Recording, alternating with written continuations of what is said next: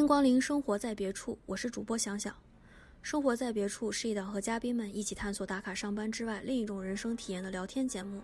内容与嘉宾日常执迷的爱好高度相关，涉及且不限于文学、电影、博物、绘画等等。如果你感兴趣，可以在 Apple Podcast、Spotify 以及其他泛用型播客和官网 life-is-elsewhere.com 收听和订阅本节目。今日光临的嘉宾是小黑，我和他在多伦多的时候，经常一起买廉价票听交响乐演奏会，一起看老电影。私下我们也不免边喝着 bubble tea，边吐槽自己糟心的工作。然而这些小日子随着他决定回国休假而宣告结束。后来的有一天，他突然告诉我。他开始了一份和以前完全不同类型的工作。大家好，大家好，我是小黑，我又回来啦。啊，虽然小黑回来了，但是小黑现在不在我身边，遥远的遥远的千里之外。对，因为我们这一期想讲的其实是跟你最近感兴趣的一个方向相关，就是博物馆和博物馆学啊。就因为我知道你以前跟我是其实是一个行业的嘛，都是从事金融行业的。然后到底生活对你做了些什么，让你从金融就是从金融行业就是这样转入了一个深藏功与名的。博物馆这个方向呢，就是可能大家不了解我，但选金融呢并不是我的初衷啊，是一是我在我父母的淫威之下选择了这个专业。大家都是这样的。对对对，因为那个时候嘛，就父母总觉得女生嘛出来之后就是找个啊安稳点的工作啊，最好是当个会计啊什么的就最好了，是吧？就一辈子不用吃喝不用吃不用不用愁吃穿了。嗯。然后我就是这样选择了这个专业。嗯，其实读到大二大三的时候，我就有点后悔了。我当时就特别想去转艺术行业里面，嗯嗯，但是还是没有勇气这样做吧。甚至到了毕业，就是工作一两年之后，我还是有过这种想法，嗯啊，嗯，然后那个时候呢，就开始，呃，我我要在这个节目里面说出我真正的初衷吧，就是为什么我会突然考虑到博物馆学这个事情了。我都不知道啊，你可以说一下。你是吧？你不知道是吧？对，我不知道。其实是一个很羞耻啊，其实很羞耻啊，是因为我看了一本，呃，说因为我看了一本小说，是一本言情小说。啊，那那他这个小说怎么启发了你呢？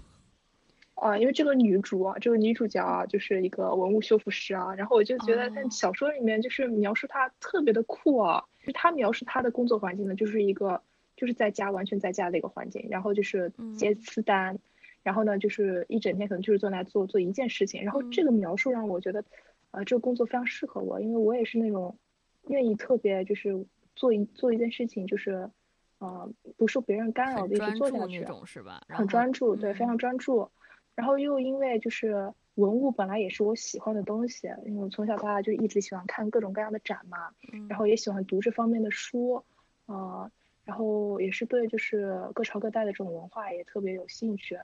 然后，所以就毅然决然的，就是想要往这方面转行了。现在不单是兴趣了，而且你是之前已经做过一段时间实习了，对吧？我是在那个徐州博物馆，江苏省徐州市博物馆做实习，做了大概有三四个月了。然后我在的部门呢是文保部门，就是啊文物保护部门。嗯，像博物馆呢也是有分级的，像我们知道的最著名的中国三大院嘛，啊，中中国三大院分别是呃故宫博物院。啊，台北故宫博物院，啊和南京博物院这三个博物院之所以叫博物院，就是一般你不是都叫博物馆嘛？之所这三个之所以称之为院，是因为他们都收有，呃故宫的文物，就是以前就是皇帝涉及到皇帝贵族的文物。嗯。啊，像像呃台北故宫的话，就是文物南迁，然后最后到到台湾，啊。然后那个故宫博物院呢是就是自己的旧旧的馆藏，啊，南京博物院呢它就是比较成立就是比较复杂，也其实也是文物南迁的原因啊，是，呃国民党政府在南京的时候，啊成立的这么一个博物院，其实就是为了为了做以后的全国性的一个博物院，结果后来不是那个呃那个嗯嗯。后来的事儿我们都台湾了嘛？对，后来的事情我们都知道了。对对对对对。但是不可避免的就是南京博物院也藏有一大批以前的故宫里面留下来的，就是留出来的文物。对。然后接下来呢，就是一级博物馆啊，一级博物馆呢有像著名的陕历博啊，陕西省历史博物馆啊，像上海博物馆，就省级博物馆一般是统领了整个地方性上面的出土文物，它都会接管。嗯。就它都会挑一些就是比较好的。呃比较精美的、值得去就是值得就是展出的文物，就是地方都会交上来，交到省博里面去啊。所以省博一般都是一级博物馆。OK。然后接下来就是地方，我待的这个博物馆呢，徐州市博物馆，它是二级博物馆。嗯嗯。但是它在二级博物馆里面呢，是是非常有特色的一个博物馆，因为它是具备了同时有馆藏以及考古资质，还有一个正在挖掘的东汉彭城王墓，啊，这就是三位一体的这么一个馆，就是这个体验是非常难得的，因为像在其他馆你是见不到一个遗址的，就是你是见不到一个诸侯王级别墓的。这样的一个东西，在博物馆就是现场挖掘给你看的，这是就是非常难得的一个体验。所以我们馆在二级馆里面呢，算是非常好的一个馆，就非常值得一去的一个馆。嗯嗯，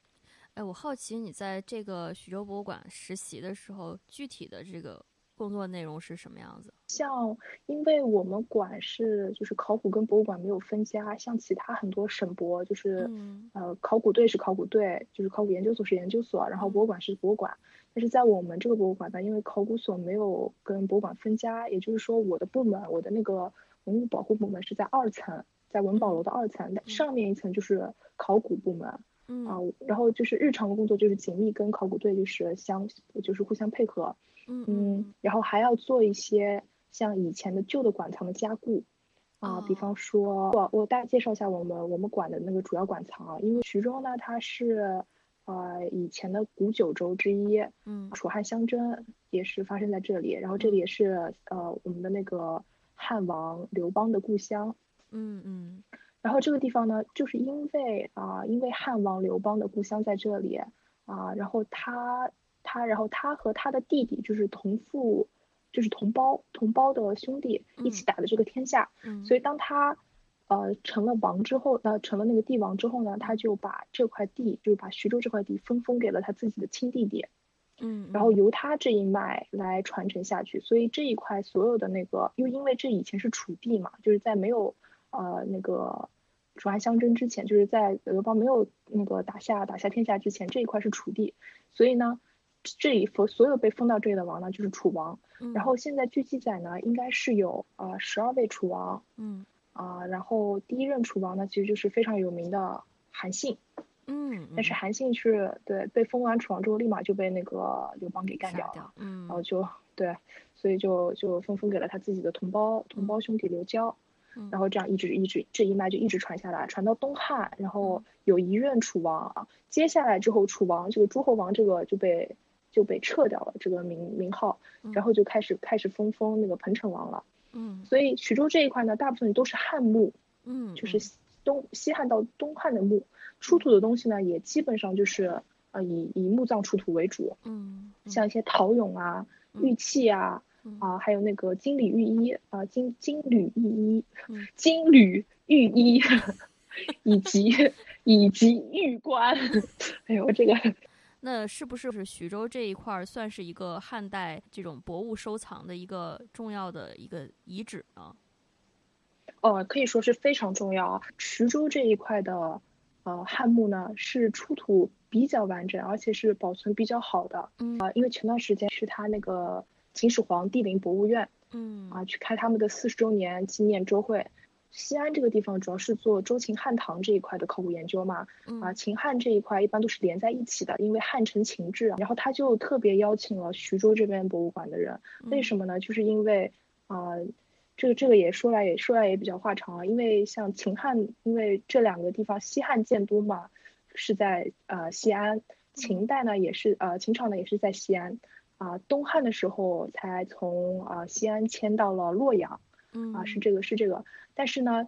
虽然说呃，刘邦分封了很多诸侯王啊，他的那个兄弟还有他的大臣这些诸侯王，但是像在山东这块地方呢，因为就是他那个山区，他那个山特别的那个密集，所以有人盗挖，你知道吧？就是像这种盗挖情况特别严重，因为你在那种深山老林里面挖，根本就没人知道。嗯，然后村民有的时候，有的时候就是带头去挖，然后政府呢也管这个也管的不是非常好，导致于。山东虽然有很多的汉墓啊，但是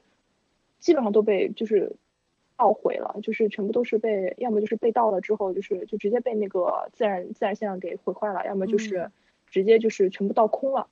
嗯，导致于没有办法断代，也没有办法就是呃进行更详细一步的研究，嗯，山东这一块就没落下去了。所以现在来说，呃，相对来说保存比较好的就是呃徐州这一块，就是基本上像十二个楚王墓已经找到了十一个，觉得很有意思，因为我没有想到徐州是一个历史这么悠久的城市。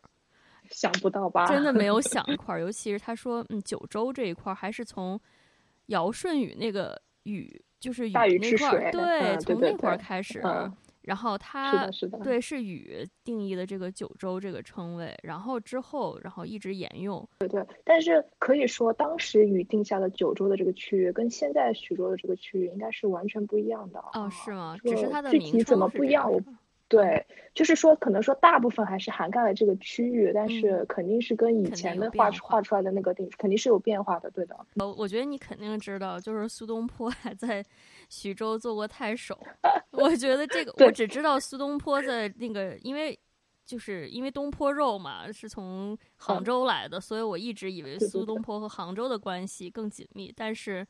实际上他在苏州，对 对，在徐州做做过官儿，觉得挺有意思。其实是的，我当时就是到馆里来的时候，因为这个我们这个馆的位置呢特别有意思啊。我们这个馆的位置是在啊一个就是怎么说呢，文化聚集地吧。这个地方叫户部山。嗯嗯。啊，户部山，户部就是那个以前的那个呃，就是六部嘛，就是户部，什么什么刑部、吏部那个户部，户部山。呃，之所以叫户部山呢，是因为。它那个地方呢，其实也不能算作山吧，就是个小小坡吧。那个上面呢，就是有很多以前的那个显赫的人家住在上面啊。相传最早的时候，就是有一位是告老还乡之后住的地方就在这里。然后为什么要住那么高的地方呢？因为以前黄河有段时间就是改过道，然后呢它就发大水，嗯，导致于整个徐州就是就是一片汪洋。然后有钱的人家呢就都往山上住，所以呢就是这块地方呢就叫户部山。然后户部山那一块区域里面呢，就是我们的博物馆。然后博物馆的南边应该是南边吧，就是云龙山。云龙山就是应该算是徐州最著名的那个著名景点吧。然后像什么苏东坡啊，这个这这个这个，就曾经在上面对在上面题过词啊，建过碑。我们现在考古队主要的那个发掘项目就是和彭城王墓嘛。嗯嗯，还在就是还在继续发掘中。现在已经就是这个墓呢，说起来也。非常有意思啊，因为就是土山东汉彭城王墓，嗯，它一最早最早开始呢，是一九六九年就被发现了，嗯，其实一开始这个墓呢，就是就是就是徐州市的人都知道这这个小土坡是个墓，嗯，但是一开始呢，在水晶柱上面啊，一直被记载是高祖墓亚父亚父竹，就是范增的墓，嗯嗯嗯，范增范增就是那个就是帮助那个项羽推翻秦王朝的那个范增嘛，嗯，但是后来被。开挖之后才发现，他其实并不是，他应该是一个彭城王墓。他一开始被发掘的呢是王后墓，嗯，一开始发掘的是个王后墓。嗯，这个王后墓在一九六九年就开始挖掘了。然后呢，呃，这个说起来这个墓呢很奇怪，是为什么呢？这个土山彭城王墓啊，总共被被挖出来了三个墓。这个东汉时期的这个墓葬啊，它的墓葬结构是个什么样的呢？它是呃夫妻分葬，就是说王和王后是不在同一个墓里面的。一个是王后墓，现在正在挖掘的是王的墓，但是当中呢还有一个墓，就是我忘了是二号墓还是三号墓。这这个墓呢是一个空墓，是一个空的。哦，好吓人。对对对，就是挖的时候呢，就是呃，挖出了就是它大概的结构构造，但是里面是没有任何的那个呃棺椁和那个，就是你们明显的发现它里面是没有出任何东西的，甚至都没有被建造完成。嗯，然后直到现在呢，都是一个就是。就是考古学家还在研究吧，就是为什么原因？有一些人呢就觉得，对，有些人就是觉得可能一开始就是位置算错了，嗯，所以这个墓呢就是就被等于是被废弃了，嗯。还有一个说法呢，就是可能说这个墓以前是用作呃呃其他用处的，它并不是一个墓葬。嗯，现在正在挖掘呢，是个王墓。这个王墓呢，呃，也要挖掘了，可能也要有个几年了。嗯，就是慢慢慢慢从它的那个风石开始清，清到现在，已经准备开始整取文物了，整取里面的文物了。就是前段时间这个墓还是对外展开的，但是现在已经进入了那个啊封闭的状态，因为接下来可能一年多到两年的工程，就是要把这个里面的东西全部都清理出来，然后要发表那个简报。然后但是这期间大家就是害怕万一有人盗墓贼吗？盗墓贼对，因为这个事情都是一般都是要先先压下来先不不表的，这都是一个业界的那个传统了，就是一旦有发有有什么重大发现，一般都是压下先不表，现在全部封锁消息啊。嗯，所以啊，即即便你是专家，你现在过来看这个土沙漠，你也是不允许拍照的。就是这样，就是他现在一个是一个封锁消息的状态，嗯嗯，非常棒。我也有跟他们去过，呃，离博物馆大概走路十分钟，有个地方叫盆园，嗯，这个地方呢是，啊，两座两座山，啊，一个叫福山，一个叫树山，嗯，然后呢也是就是在这里发现了六座、五座还是六座被盗的早期的西汉时期的墓，就是。普通老百姓的墓，它很有意思的一点是什么呢？就是你现在就觉得这个盗墓贼真的太猖狂了。他这个墓啊，就是直接在那种人行走道的旁边，大概两米都不到的一个地方，白天就是没人发现。第二，然后到了第二天晚上他继续挖，大概连续挖了可能有几天，他在山上，或者有一段时间，就是反正那一个墓估计他要挖个几天吧。你看他山上有六个墓，就这分别在在这两座山上有六个墓，全部被他发掘了，全部都要被他盗挖了。而且他是现在盗墓贼，真的是就是啊，一点一点东西都不给不给那个留，不给那个考古队留。对他就是什么东西他都拿走，就是不管是陶器、玉器、金器，他都拿走。因为像以前古时候的盗墓贼，呃，可以这么说吧，就是他一般只会要金器，只会要金银器，陶器、玉器他是不碰的，因为有个什么原因在里面呢？就是玉器以前被认为是只有贵族还有。啊，王族才可以用的东西，一般都是礼玉，就是玉是一种礼器，嗯，它不好出手，就是盗墓贼它不好变卖，不好出手，这个东西在市场上面行不通，嗯，所以它一般盗玉器是没有任何意义的，嗯，这就是为什么很多金金缕玉衣啊都是玉片，玉片都是完整的，但是里面的那个金线都被抽走了，因为他们只想要金银器，嗯，就是能流像陶器它就，对，能流通能够变卖的，能够换钱的东西。啊，像那种陶器什么，他们更不会去碰了。还有那种什么呃名器，就是那种陶瓷碗罐那些，但他们都是不会碰的，他们只拿金银器走。嗯。但是这现在的盗墓贼就不一样了，盗墓贼都觉得啊这是好东西啊，因为它可以呃贩卖到海外嘛，或者说直接在那个当地的那个文物市场洗，所以他现在是什么东西都拿走，他一一丝一毫他都不给那不给考古队员上，以至于这我们到现场的时候，那个几个墓已经都是空空如也了，就你只能去。你只能去清理，你就是看看一下它有没有漏什么东西，你知道吧？然后你把它给给拿出来，就只能这样了。就是考古学一直就是被人就经常有人诟病这个考古嘛，就是觉得说考古就是盗墓嘛。但是我在这里要呃，就是为考古考古界人士那个陈明一下，就是这个我们绝对不是盗墓啊，因为我们是不会主动发掘任何墓，主动挖掘任何墓葬的，我们全部实行的都是抢救性发掘。就是看这个墓已经被毁的不成样子了，然后才，呃，经过政府批报之后才开始发掘，都是这样子的。对，而且你们会有修修复啊、保护啊对对对对，肯定这不是盗墓的人会做啊。对，是的，是的，是的，所以这个要再次那个那个那个声明一下，嗯。那你聊到了其他的博物馆，要不要给听众推荐几个你觉得国内比较有特色的博物馆？就是或者你以前从来对博物馆都不感兴趣的，我就特别推荐去稍微大一点的博物馆，就是像南京省博物院，还有那个陕西省历史博物馆这两个馆，因为它这一块做的都非常好，它就是对，就是即便你是一个就是呃外行人，他也能够做到就是，呃向你普及一些最基础基础层面的一些知识，就这一块做的非常好。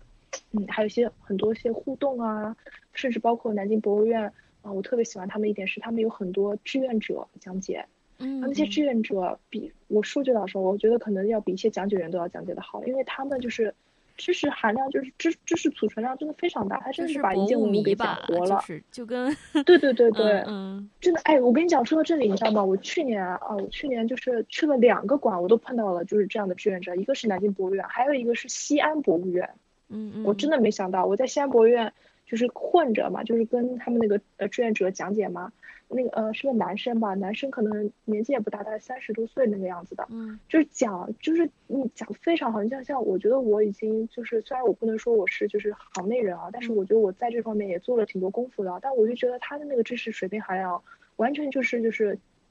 怎怎么说呢？学术学术很学术了，已经。要不要介绍一下你说的那个闪立博？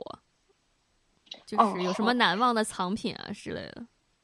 哦，难忘的藏品啊，哦，可以可以，我大概介绍一下陕历博吧。因为陕西历史博物馆呢，我去过两次啊，第一次是去开会，第二次呢是去啊游玩。嗯啊，两次经历不同，第一次是有点走马观花的那个样子，呃，第二次呢就是细细的，就是请了一个讲解吧，算是一个讲解吧。嗯，带我带带我大概走了一圈。但是在这之前啊，在我们去陕历博之前，因为嗯，因为。因为陕西，呃，因为陕西历史博物馆坐落在西安啊，西安这个地方因为是十三朝古都啊，啊，所以它就是它的文化呢，就是，呃，最主要的这几个朝代就是周秦汉唐，从周朝到秦朝，嗯，啊，到汉朝到唐朝这四个朝代，嗯，它都是就是呃文化聚集地吧，算是，嗯，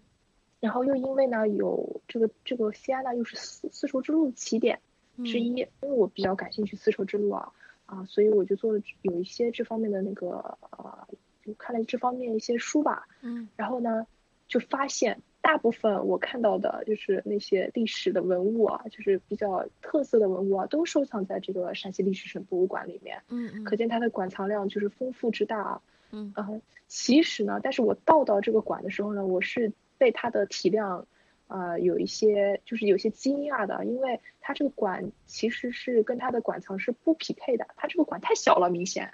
就是我非常建议他就是 赶快扩啊，就是它很明显是没有把管藏都放出来的，它是肯定是精挑细选了，大部分可能都是他们的最好最好的精品，他们放在外面了，因为它这个管是一看就是很老了，有代有段时间了，然后也可能一直都没有扩。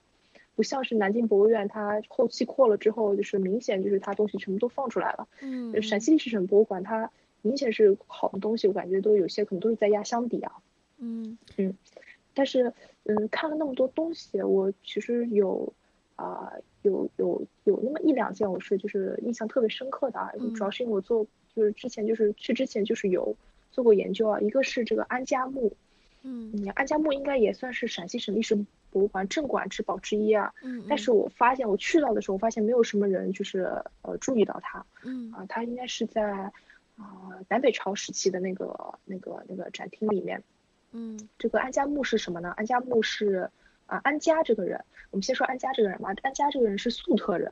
啊，现在特别火的那个粟特研究。来了，对对对对，安家啊，安这个姓呢就是昭武九姓，昭武所谓的昭武九姓指的是什么呢？就是指的是。啊，粟特人的姓氏总共为什么是九姓，并不是说他有九个姓啊，只是只是指他有很多个姓，像现在很多就姓白的人啊，姓啊史，姓安啊啊安安家是吧？安禄山也是姓安，安安禄山其实也是粟特人啊，他是粟特人跟突厥人的混血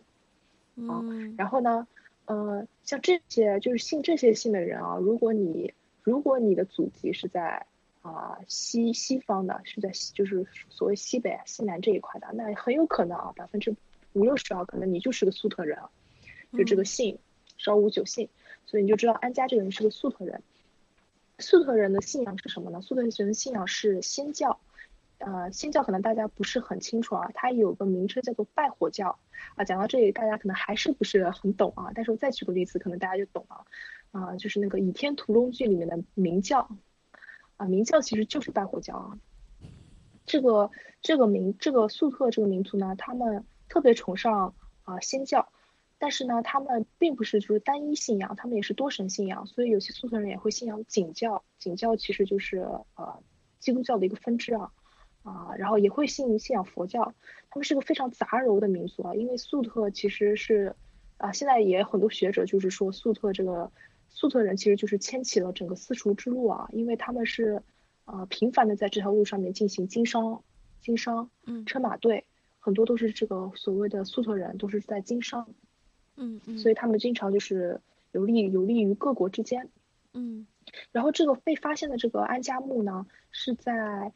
大明宫附近被发现的这个墓，这个墓呢是北周时期的粟特人墓葬。然后他有一个哦，刚刚讲到他那个呃粟特人的那个信仰嘛，拜火教。嗯。啊，拜火教的信仰就是他是因为他是崇尚火啊，崇尚自然的，所以人死之后呢，他们是不允许你火葬掉，或者说你土埋掉，因为他们认为这样会玷污神灵、玷污火和玷污土地。嗯，所以他们是更多的是采用天葬的方式，就是让那些野兽啊来吞噬他们的尸体，然后再用纳骨器把他们的骨头全部收进这个纳骨器里面，然后呢再放到墓室里面。但是发现的这些墓葬呢，呃，之所以说它非常重要啊，就是因为它，呃，明显的发现了一个呃中西结合的一个一个一个趋势。安家这个人呢，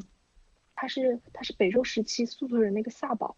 萨宝是什么呢？萨宝是，嗯，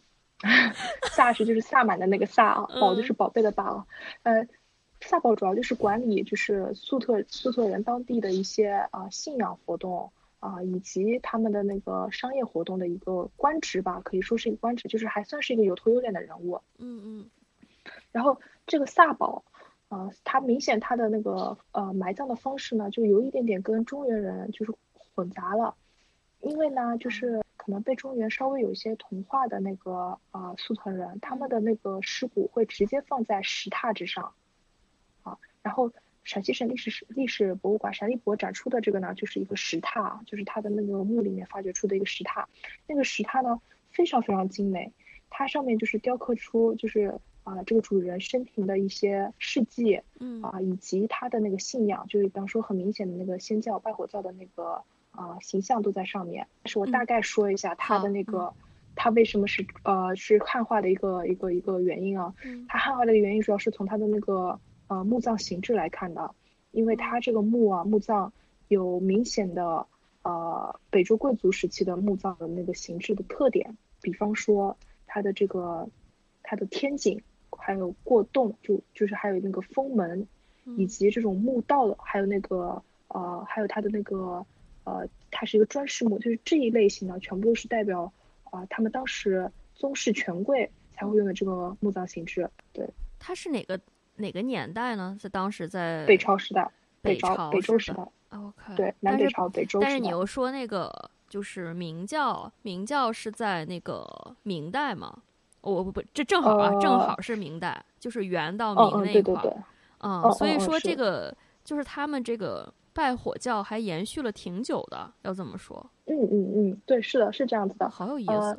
哦，对对对，呃，但是他也有经过被经过过一次屠灭啊，就是安史之乱之后，嗯啊，唐朝就是因为就是因为安禄山这件事情嘛，所以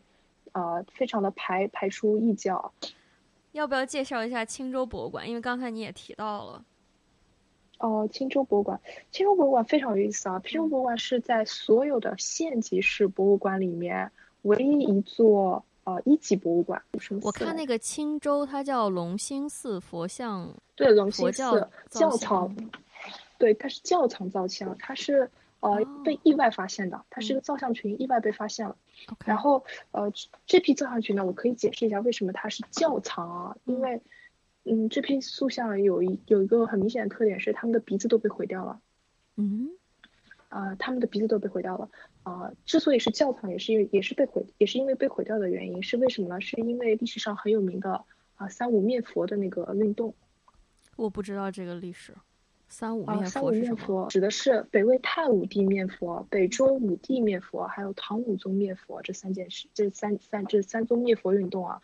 史称三武一宗灭佛。OK，啊，加上后来的后周世宗，他这他这一批教草呢，主要是在三五灭佛运动里面，嗯啊被毁坏了，所以导致于他鼻子这一块全部都是缺失了的。OK，嗯。然后它这一批呢，主要是南北朝的那个造像，嗯，以及一些后期的造像。但是，呃，它这个博物馆比较有特色的一点就是，它啊，从南北朝时期一直到可能到明清时期的造像，它有一个演变的一个过程，它都给你呃，根据它这个布展的这个线路啊，让你看出一个一个很明显的一个变化的过程啊，所以还是很值得一看的。特别是这一批南北朝时期的造像啊，为数不多的。就是是为数不多的一批石造造像，就是早期的石石啊石像佛教石像造像。你之前还提到，就是他造像艺术有一种草衣出水的这种风格，能具体解释一下这种风格吗？更多的其实是秀骨倾向啊，就是指他这一时期的那个人物，呃，身材比例都非常的匀称，嗯，然后呢，呃。呃，那个面部呢，也是就是非常的慈祥安宁，嗯，然后就是非常的秀美，就甚至就是你在啊这一点也是在那个敦煌的壁画上面有反映出来，就像呃北魏时期的那个壁画上面的人物啊，都是这种秀骨倾向的感觉，就是衣带飘飘的，嗯嗯，然后啊所谓的草衣出水呢，指的就是啊是他的那个衣服啊，就像是啊就像是贴在身上，就像这个人刚刚从水里。出来的那种感觉，就是衣服是贴在身上的，然后就是一种很轻薄的、很贴身、很修身的一种状态啊，就是很美。呃，真正的草衣出水啊，你已经看不到呃所谓的草衣出水的东西了，因为呃这个这个画家草仲达，他真正的他真正的呃草衣出水的这些东西啊，你已经是已经不存世了，所以你只能通过这些画，从从通过这些造像来大概感受一下草衣出水是个什么样的什么样的样子啊，因为。一开始，像释迦牟尼啊涅盘的时候，他是不允许自己的弟子造任何留下任何的塑像的，就是是不允许有人偶崇拜的。嗯，所以一开始在印度这一块地方呢，其实他们都是造那个佛塔，嗯，就是造塔。然后来纪念佛陀，或者是造一些他的那个就是佛的足印。也也有一个原因呢，是因为可能当时的民众那个受教育文文化都不是非常高啊，就是可能就是没有办法读懂经书这些文字性的内容，所以画像，特别是这种啊由画由那个佛陀那个本身故事啊演演变出来的一些画像或者一些经变画啊，啊还有以及这个佛教的那个石刻的那个雕像。呃，就是慢慢慢慢就成为了一种这个媒介吧，就是向外推广这个宗教，所以所以这个塑像呢，就慢慢慢慢开始呃有人去雕刻了。但是最早呃雕刻佛教塑像的一批人是什么呢？其实是现在在犍陀罗的这一块人啊，犍陀罗就我们现在说的犍陀罗造像，犍陀罗造像就是指啊印度白沙瓦地区这一块的人。那这一块的人人种是什么人种呢？就是非常复杂，我也不便多说，因为我也不是非常清楚。总体来说，就是这个民族呢是跟呃希腊人有过有过一些文化交流，就是所以呢，早期的佛教造像呢都是有非常非常明显的呃希腊的风格，就希腊那个神话造像的那个风格。就如果你去对比的话，就是他们就是特别凸显那个肌肉的那个力量啊，深深邃的五官啊，啊，就这一些风格啊，就是是很明显的。它就是明显就是早期的那个佛教造像，就是就是很接近这一块了。然后这个这一个手艺又慢慢慢慢的往东传，啊，传到这个呃西安啊。然后再由西安慢慢慢慢的向北传，传到这个青州这个地方，所以你还是能看到它这个呃犍陀罗早期的对它的这个影响，嗯，还是就是有那种肌肉的美感、线条的美感啊，还有它非常强调这个人物五官的那种深邃，特别是你看它那个青州造像，它的那个鼻子啊，就是都是非常的挺立啊，然后那个眉眼都是非常的那个低垂的那种感觉啊，非常好啊。这也是就是佛家造像的一个顶顶峰的时期啊。之所以为什么说它是一个顶峰时期，就是它不能跟后世的那些造像，像特别是明清两代的那个呃，不管是雕像、塑像啊，还有什么呃画啊，都都不行了的原因啊，是因为一个很强大的一个信仰作用啊，在背后支撑着这些工匠。因为南北朝时期呢，是一个非常非常特殊的时期啊，它是呃。呃，它是在五胡十六国之后，南北朝这一块是非常动动乱的时期，就是非常动荡啊，就是朝代不停的更迭啊，大陆都是就是群雄无主啊，嗯，所以在这种情况下面呢，就是百姓他非常想要就是用就是通过这个佛像啊，通过那个信仰佛教啊来重塑自己，就是就是一种生的希望吧，就是。呃，他这个时期的信仰是非常强大的，就是民众的信仰是非常强大的，以至于他们的工匠啊都是非常虔诚的在雕刻这些造像，所以你能很明显的看出他们雕这些东西的时候都是非常走心的。嗯嗯嗯嗯，嗯，对对。感谢收听本期的生活在别处，我们下期再见。